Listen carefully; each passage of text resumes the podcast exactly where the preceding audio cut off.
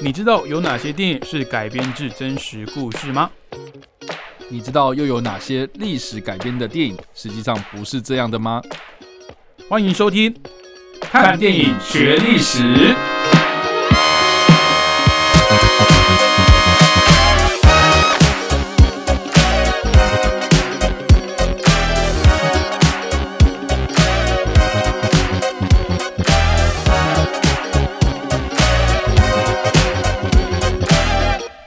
Hello，各位听众朋友，大家好，欢迎继续收听汉声广播电台。您现在收听的节目是每个礼拜五早上七点半到八点的《看电影学历史》，我是主持人伟杰。那欢迎我们的共同主持人叉叉 Y。嗨，大家好，我叉 Y。好，那今天的这个历史事件呢，其实一第一眼我看到这个主题的时候呢，我真的很惭愧啊，就是到底在讲什么？还给老师。对我一开始想说，哎，这个是不是？因为我们之前节目有没有讲一个什么桌球外交嘛？OK，对，然后我想我看到这个题目说，哎，这个是是不是跟历历史上跟呃体育呃有什么相关的历史事件？那确实是有相关的，但跟体育本身没什么关系，是地点地点有关系。就是发生在一九八九年六月二十号的网球场宣言。嗯，哦，那这个我这边停顿一下，各位听众朋友，不管你是听广播。这个播出的还是听 podcast 的，嗯，大家想一下，这个网球场宣言，你有没有想到是什么东西？哦，那其实我刚刚前面前面已经有点露馅了，就是年份哦，这个一七八九年，如果大家对这个年年代还有点敏感的话，它其实就是。法国大革命的一个开端，没没错。那刚刚听叉叉 Y 讲，我说，哎，好像有这么一回事哦，好像我我刚刚稍微搜寻了一下这个历史历史课本上面有一张图，我有印象，对，但是我都是对图有印象，我对历史事件都很模糊，这样。OK，那各位请这个叉叉 Y 先帮我们梳理一下。好，总之呢，大家应该如果知道这个法国大革命啊，出现在历史课本上面的，应该都是哎紧接在美国。独立运动，美国独立战争之后这样子，就是他哎，这个法国大革命的开始这样。但是大家要想一下，就是说在十七呃，大家在十八世纪的那个时候，嗯，对于大家对于这个民主啦、哦共和啦 这种的概念哦，其实是相较之下不是像我们现在这种这么成熟了。就我们现在大家都是说哦，国家哪一种比较好？那我们当然是要打破专制，我们当然就是要民主共和啊等等。可是在那个时代哦，那个年代。就民主啊，这种共和啊，这种体制上的这种很大的转变啊，这个东西其实是对人民来说是非常非常大的冲击。是，说呃，我耕田耕的好好了，我为什么要去，对不对？好参参与这个国家事务。那个时候比较像是一些可能呃王室贵族啦，没错没错，比较有可能去参与这些呃政治决策的东西。对，我觉得更何况是大家知道说哦，其实从军这件事情。当兵这件事情，以前也是贵族，对不对？也是贵族。对你从那个呃什么封建时代，大家如果最近有看那个什么哦最后的决斗嘛，嗯，对那些骑士啊，和那些军人啊，哦他们其实也是贵族的一种哦，就是他们都是什么什么封什么封侯或是什么爵士，对对之类的。我跟你讲，你你你农民好，你就乖乖给我耕田就对了，好，你不要在那边想说什么我要我要去卖命啊，我要去为国家尽一份心的，这个其实跟对我们现在来讲是。那个的那个观念是完完全全不一样的，就是感觉说那个时候的，比如说商人或是农民，他们真的是比较偏社会底层运作的一个一个单位，对对，他们比较不会是去外面。替国家这个攻城略地的这个战力了，对啊，对啊，对啊。所以大家想一下，就是说，哎，我们现在，哎，这个我我想要从军，我想要为国家尽一份心力，哇，那个对不对？招募中心巴不得你要赶快去，是 不是？现在现在 现在是这样了，对吧？希望你顶天立地嘛，哈。对，我我只想跟大家讲，就是说，哎，你看光当兵这件事情，我们现在觉得说，哦，我想当就可以当了嘛，嗯。可是那个时候其实是因为你的阶级，你该你该做什么事情，你就该做那些哦，你永不翻身哦，你要去从军干？嘛？你要去参与政治，实际上是不可能的。嗯，对，所以那个年代里面哦，就是我们对于民主政治的想象，这个是我觉得对于一般老百姓来讲是非常非常遥远的。就说我今天要怎么样去参与政治，除非你今天遇到什么很重大的事件，比如说政府要你缴税，你缴不出来，然后你缴不出来就算了，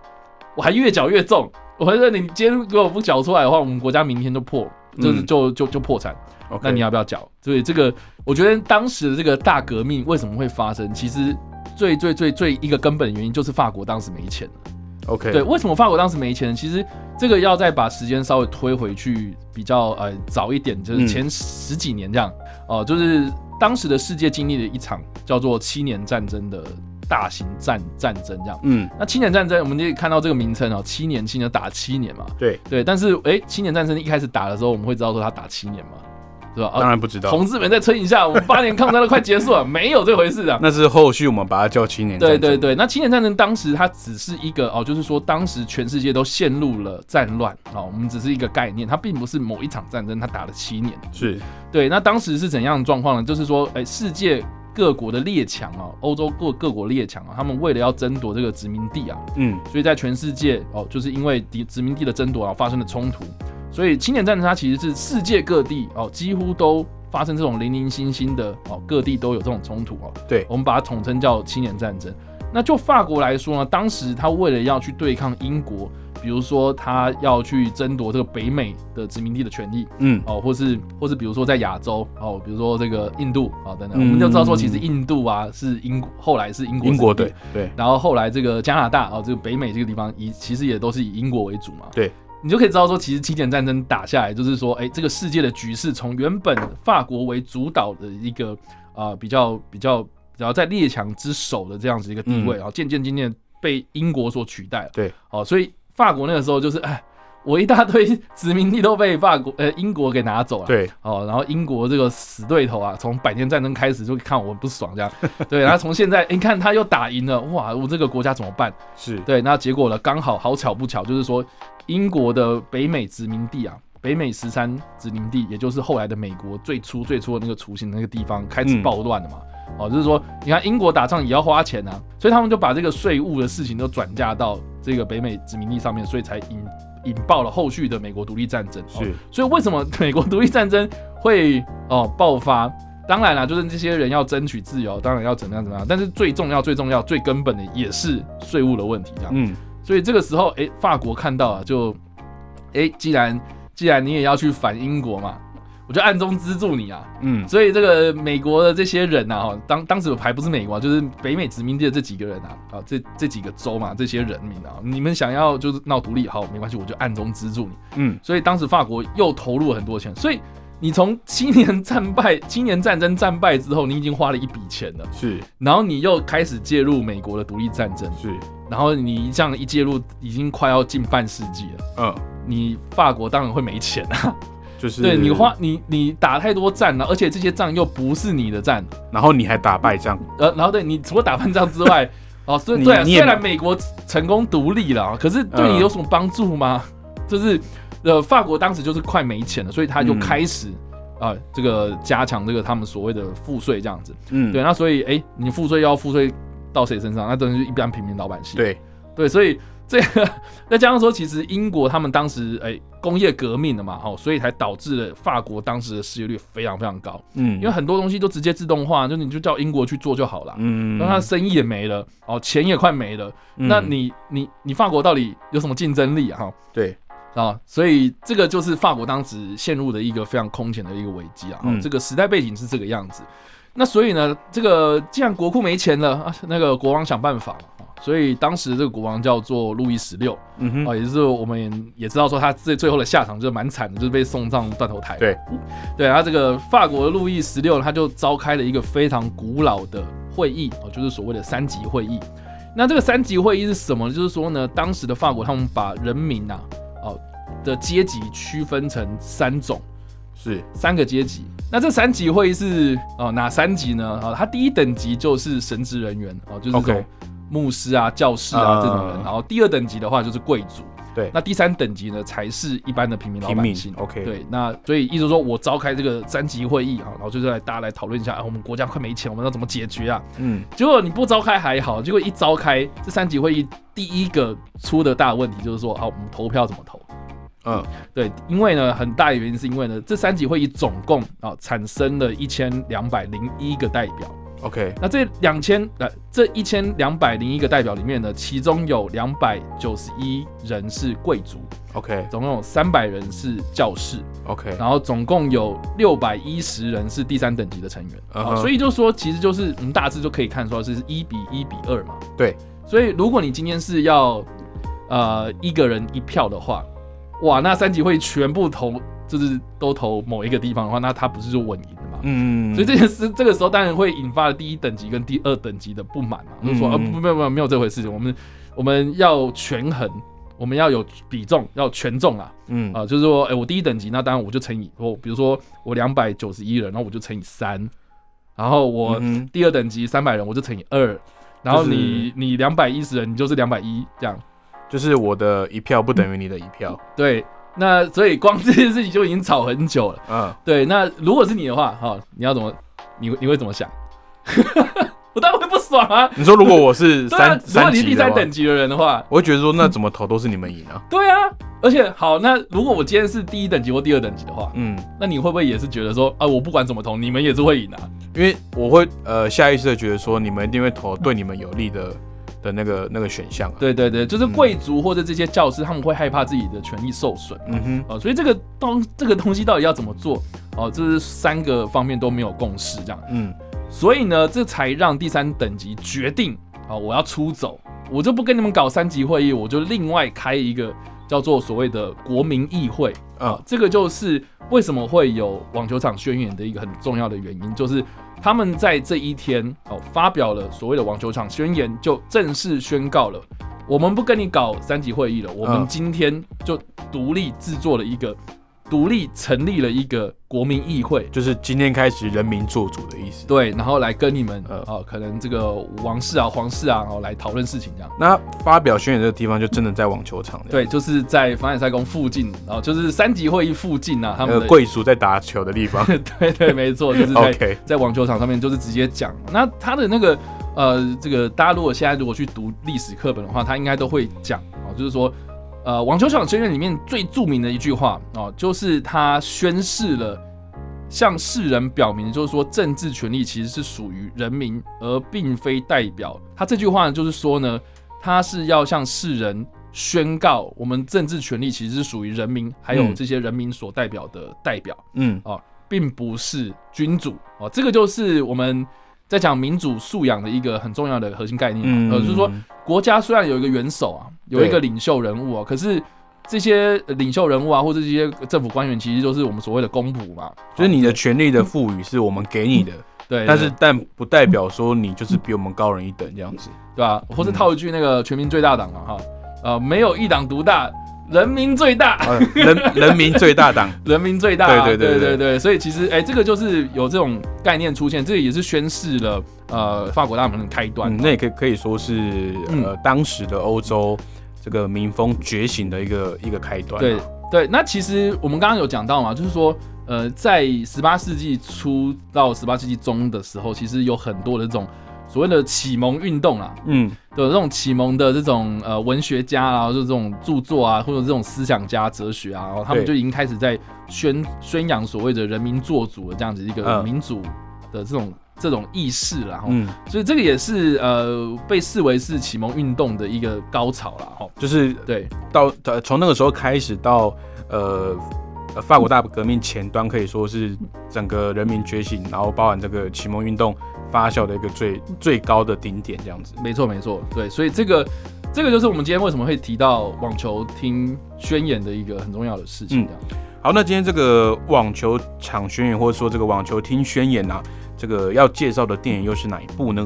对我们，我如果要单一讲网球场宣言发生，其实没有一部电影是直接描写这件事情。嗯对对，就是可能是比如说它是一个很长的一段历史，然后他提到这件事情这样。嗯对，那我觉得，那与其要去讲说网球场宣言，我觉得还不如把眼光放再更大一点，就是嗯看整个、呃法国大革命的这个始末这样。嗯那我觉得其中有一个非常非常著名的人物啊，就是当时的玛丽皇后啊，就是她讲了一句非常著名的话嘛，然后就说：“诶，人民没面面包吃怎么办？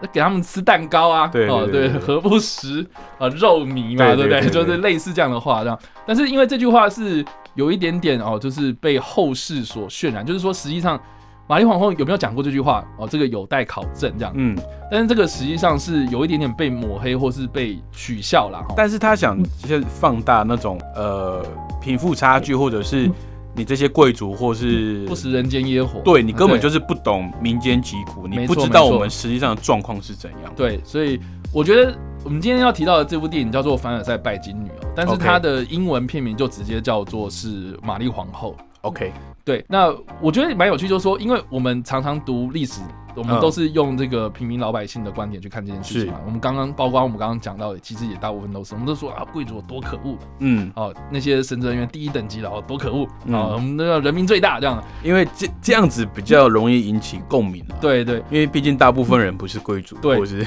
对，没错。少数的呃既得利益者。但是我觉得我们在讨论这件事情，我们在讨论这段历史的时候，我觉得我们往往都忽略掉就是所谓皇室那一块。你说因为呃呃少数贵族的观点嘛？没有没有，皇室并不是在第二等级里面，因为他不能参与三级会议啊，就是哦贵族才行哦。但是哦皇室没有、哦，皇室是独立于那三级。对对，皇室是召开这个会议，然后你们嗯讨论出来之后呢，我来下政策啊，我来施政这样子。所以国王那个那个的地位啊，当时你们吵了一片，我什么东西都不能做啊、它有点像是虚位元首那种概念。也不算虚位啦，但是因为权力的关系嘛，就是嗯他最后面做决定的还是他，就是我们今天只是给他意见而已啊。嗯，所以国王的立场就会很尴尬。我今天在外面搞了一大堆事情，然后结果我破产，然后结果我是求助于你们这些人，嗯，结果你们下面吵起来了。你们下面吵起来，你们也帮我，对，所以其实当时的这个路易十六跟他的太太，也就是我们今天所提到这个主角玛丽皇后，嗯他们在当时的这个的立场啊，是有很多的史料指出，是他确实是很想要跟这些人合作，他确实也是很有诚意的去召开这些会议，然后甚至是第三等级，他们后来去呃成立的所谓的国民议会啊，哦，他们也是就是很努力的想要去。哦，就是说啊，我们去学习，像比如说英国他们君主立宪嘛，嗯哦，开明政治啊等等的，就是说，哎，我们真的是很有诚意要去解决这个国家未来走向是这样子啊。但是当时的民生啊，哦，这个他们这个王室的民生哦，哦，非常非常的恶啊，非常的恶劣这样。然后加上说，哎你看我们刚刚所提到那个哈，人民没有面包吃怎么办？我们给他们吃吃蛋糕蛋糕。对，这种话 就是被一些可能媒体啦，哈，或是这种。谣言所渲染，变成是说，哦，你皇室啊，你就是哦不食人间烟火，你就是不管我们这些人间疾苦这样子，所以他们的立场会变得非常尴尬。嗯。可是有一些史料确实是记录了，就是路易十六并不是这样子想的，嗯，对对对，就是他们也无能为力哦。所以我觉得这部电影很很厉害，是说他把这个王室里面内部的立场哦，在那个时代底下的的一些想法哦，或是他们的这些所作所为哦，都把它描述的非常详尽。尤其是这个玛丽皇后，她进嗯她其实并不是本身，对她其实本身并不是法国人，她其嗯实是一个奥地利公主，然后被嫁过去的。那也算是政治联姻吗 对？OK，对对对对，所以你看哦，一个外人，然后嫁过去，然后国内又发生这么这个混动荡对，那么动荡的一个时局，那我到底怎么办？哦嗯，他真的是完全无能为力，他就只能沉浸在他的这个小小世界里面，然后所以所以这部电影就是以主要都是以玛丽皇后的这个这个观点去没错，去看待这一段对历史，这样子。对对对，因为我我觉得很有趣，就是说我当初我完全没有想过这件事情，因为我们都知道说印象中就是啊，路易十六很奢华啊，生活生活很奢华，皇宫嘛，然后你知道那种凡尔赛宫里面不是都会有很多那种很光冕堂皇的那种。装饰啦，然后你吃东西又很华丽啊，然后男生要穿丝袜、高跟鞋，嗯对不对？然后这些东西，就是因为知道说他其实是很华丽的一个生活这样。可是你看到他当初为什么他无能为力，他为什么不能这样做？哦，他做了什么事情，然后都是被人家哦这个故人怨，嗯，对，那是因为他什么都不能做，所以他只能沉浸在这个他的小小世界跟他的那种奢华生活之中。OK，对，那另外呢，这部电影有几个值得讨论的地方。第一个就是他的导演是苏菲亚科波拉，是就是这个《现代启示录》啊，哦，这个，哎，干嘛？就是那个我觉得听到这个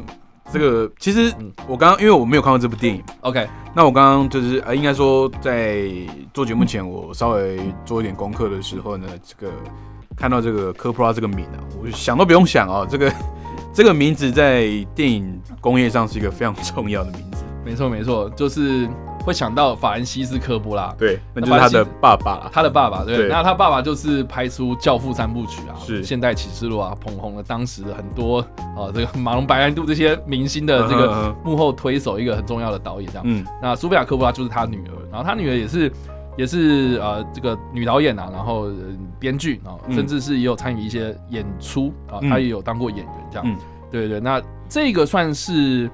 呃他一个非常著名的作品这样。而且我觉得他的这个主演呢也蛮有意思的。对，他的主演是这个克里斯呃克里斯汀邓斯特、哦。那这部电影其实是二零零六年推出的。嗯那我我个人觉得啦，哦，我我我没有要盖刮这个演员成就的意思，就是我个人觉得嗯二零零六年这段期间啊，算是呃克里斯汀他演艺生涯的一个巅峰期啦，啊，因为他那个时候刚接演完蜘蛛人的蜘那个，蛛人，对，嗯刚好就是在那个第二集跟第三集中间。没错，然后去接演这部电影。那我觉得他的这个呃这个长相啊，跟这个气质，然后包含这个呃电影里面的这一些妆法啊，跟这个这些定妆照，真的就很有这种贵族的气质。嗯因为我没有看过这部电影，所以我我我蛮好奇，就是、嗯因为它片名就叫《凡尔赛拜金女》，嗯，那我觉得你这样突然这样接受到这个片名，你会觉得说，哎、是不是在讲一个什么？呃，贵族很呃糜烂啊，很奢侈的这种生活，啊，确实有啊，确实有，可是有可是刚刚听叉叉 Y 对于当时的法国的背景的描述啊，会觉得当时的贵族呃也好，或者是这个皇室也好，在生活在这种非常奢华或者甚至是糜烂的这种生活啊，那住在这种呃冠丽堂皇的这种宫殿里面，虽然表面上生活是光鲜亮丽，但是其实当时法国社会的已经在酝酿一种呃非常不安的一种情绪、想要把这个皇室给取代，甚至给推翻掉。那我们也可以说，其实在这种呃看似华丽的包装下呢，去表达出这种民民怨啊，或者是当时想要革命啊，这个民众觉醒的这种氛围啦。嗯就是它其实，在华丽的背后呢，其实有很沉痛的这种社会议题在嗯啦。嗯嗯嗯，没错，所以我觉得这部电影的这个切入点呢、其实也蛮特别的。而且其实克里斯汀他他是童星出身的，大家可能比较少呃接触他早期的作品，像是《野蛮游戏》啦，或是这个《夜访吸血鬼》等等。其实他从小时候开始就接触这个戏剧，那他的演技啊，其实是不差的、哦。嗯，当然，大家可能对他在《蜘蛛人》里面的 的只会叫是不是？的角色比较有印象，但是其实你看他一些可能小成本电影，或是一些比较不是这么主流的作品，像嗯今天这一部《凡尔赛拜金女》呢，其实她的演技我觉得是呃是可以被考验的。没错，嗯对啊，而且除了是克里斯汀邓斯特之外，